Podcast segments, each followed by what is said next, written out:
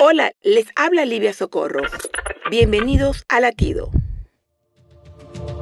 Recientemente leí una historia sobre cómo las elefantes hembras hacen un círculo alrededor de aquella que está dando a luz, mirando hacia afuera para protegerla de cualquier amenaza en ese momento en donde ellas son tan vulnerables.